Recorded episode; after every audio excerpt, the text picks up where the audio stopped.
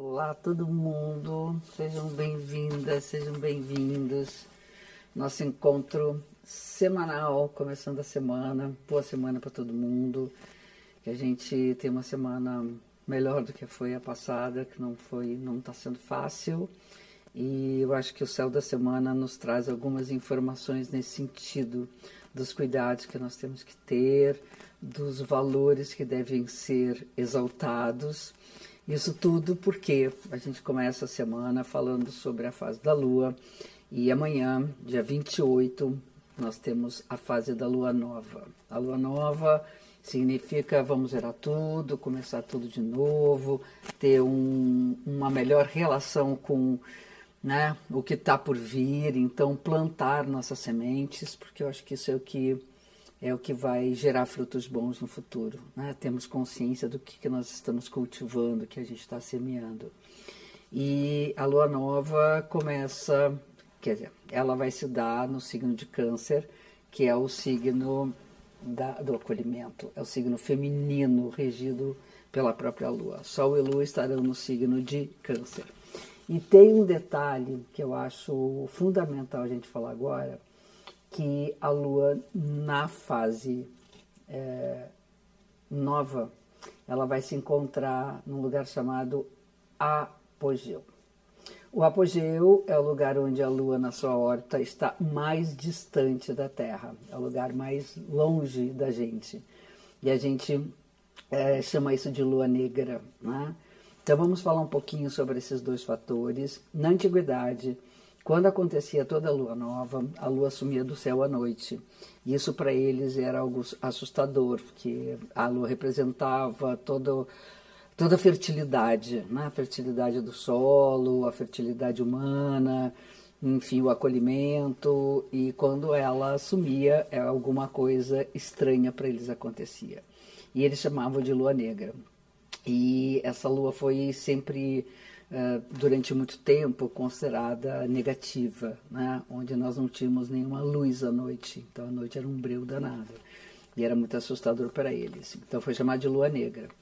Depois que os estudos das órbitas planetárias, né, a gente tem o lugar mais distante, por exemplo, dos planetas do Sol, que é o afélio, o mais longe do hélio do Sol. E no caso da Lua, que é satélite, é o apogeu, Terra, o mais longe da Terra.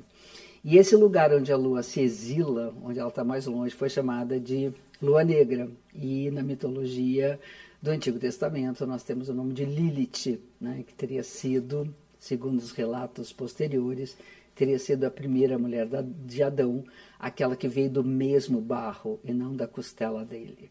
Então a Lilith vai representar a liberdade das mulheres com seus corpos, com seu desejo, e não submetida a nenhuma lei que obriga a que elas façam o que a lei acha que é melhor para elas. Então, isso é muito importante agora, porque nós teremos uma lua nova no signo de Câncer. Câncer significa nossas origens, nossa casa, nossos corpos, e ali ele te fala da liberdade da mulher de lidar com o seu próprio corpo.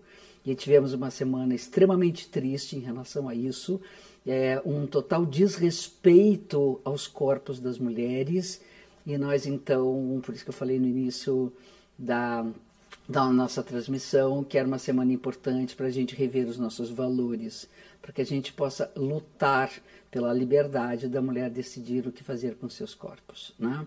Então, não somos propriedades de ninguém. Né? Quem, quem é dono do próprio corpo somos nós mesmas. Isso vale também para a relação do respeito dos homens à sua dimensão feminina. Né? Então, eu acho que o melhor lugar para a gente agora estar bem nos nossos corpos e estar bem nas nossas casas. É um momento de ficar um pouquinho mais dentro de casa e seja essa casa simbólica, seja, seja essa casa física. Né? Então vamos uh, vibrar nessa energia feminina, que é a lua nova no signo de Câncer, o signo de Câncer é regido pela lua, e a lua no seu apogeu, né? chamado Lilith. É, essa conjunção da Lua com a Lilith, exatamente a conjunção, vai se dar no dia 29 de junho, a, no início da madrugada. Né? Então, é bem na fase da lua nova. Dando sequência, é, no dia uh, do dia 28, de 27 para 28, o Netuno, que é um planeta distante, que é um dos planetas mais distantes do sistema solar, né? na astronomia ele é mais distante, mas para nós, astrologia, temos o, o Plutão depois, ele vai entrar em movimento retrógrado até o dia 4 de dezembro. Vocês veem que a gente fala tanto, tem falado dos retrógrados, Mercúrio retrógrado, Mercúrio é rapidinho, e ele fica pouco tempo retrógrado. Os planetas lentos, aqui no caso, fica seis meses praticamente na sua retrogradação. E durante esse período, em termos coletivos, nós uh, teremos que viver um voltar atrás, uh, talvez assim, em muito tempo, das questões da espiritualidade e da religiosidade. Né? E, e, eu acho que também no, na, na função do, né, dos tratamentos psicológicos, psíquicos, e é muito importante que a gente volte atrás, aí cada um individualmente, e veja onde estão nossos traumas, nossos medos, nossos fantasmas, para que a gente possa né, resgatá-los e tratar deles para que eles não nos assustem mais. Então, essa é a mensagem de Netuno retrógrado durante esses meses todos. Temos na semana um aspecto favorável entre Marte e Saturno, que é aquela coisa água mole em pedra dura, tanto bate até que fura. Marte é persistência, vamos embora, vamos nessa, é brigar por aquilo que nós queremos. E Saturno é aquele que não desiste, né? aquela coisa da escalada, que vai dando passo a passo até chegar no seu topo. Né? Eu vi hoje a notícia de um alpinista brasileiro que escalou não sei quantas montanhas, não sei exatamente o número, o primeiro brasileiro que consegue escalar as montanhas dos uh, Alpes. Então, né, eu acho que é Marte Saturno mostrando que a perseverança é um grande, é uma grande qualidade e que nós estejamos em harmonia, em conexão com ela. Uh, temos aqui do, dois aspectos que são paradoxais, aquela velha história, ah, tem isso, mas tem aquilo, como se uma coisa não pudesse conviver com a outra. Somos senhores dos paradoxos. Então, primeiro, em vez de dizer mas, eu digo e. Primeiro, o Sol faz um aspecto tenso com Júpiter e Vênus faz um aspecto favorável com Júpiter. Né?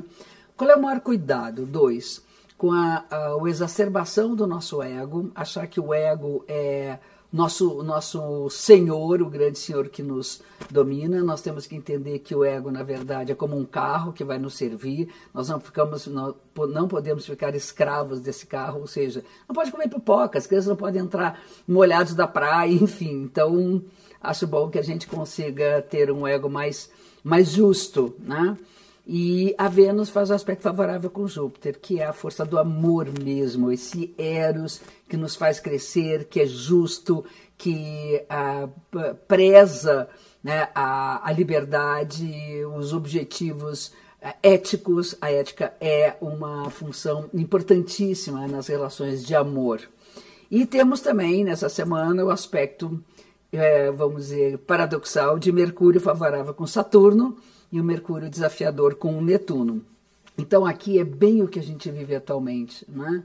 Uh, a, a palavra, a comunicação, a, a imprensa, a liberdade de expressão, é muito importante que ela seja pauta, pautada em fatos reais, concretos, uh, que a gente possa provar né, que é Saturno. E Netuno é a fantasia. Em vez de ficar criando fake, fake news, notícias falsas, não verdadeiras, que a gente use isso para criar poesia, que a gente use isso para buscar o que há de mais lindo na nossa linguagem, que é uma linguagem simbólica, que é uma linguagem que nem sempre consegue ser dita, mas que ela é falada sob forma das nossas analogias. E por fim, Uh, mas também para o final da semana temos um aspecto uh, tenso de Marte com Plutão. Sujeitos estamos às explosões incontidas, vindas do inconsciente, vindos de alguma coisa que a gente não controla. É como um vulcão que né, sai explodindo tudo. É muito importante a gente ter cuidado com a nossa agressividade e que a gente saiba que o mundo não é um lugar uh, nem sempre acolhedor, que ele pode ser muito violento. Né? Então, há uma tendência a maior violência durante esse período. Então, a gente tem que pensar o acolhimento, os valores femininos, dos cuidados, tanto do cuidado do outro quanto do cuidado de si, a palavra como uma forma de expressão da realidade e o amor como sendo uma fonte de é, crescimento e de justiça, certo? Bom, hoje ficou grande esse, esse encontro, porque tinha muita coisa para falar, mas eu espero vocês aqui sempre nas segundas-feiras, que vocês tenham uma semana acolhedora. E um beijo gigante para todos vocês. Obrigada por me acompanhar sempre. Um beijo.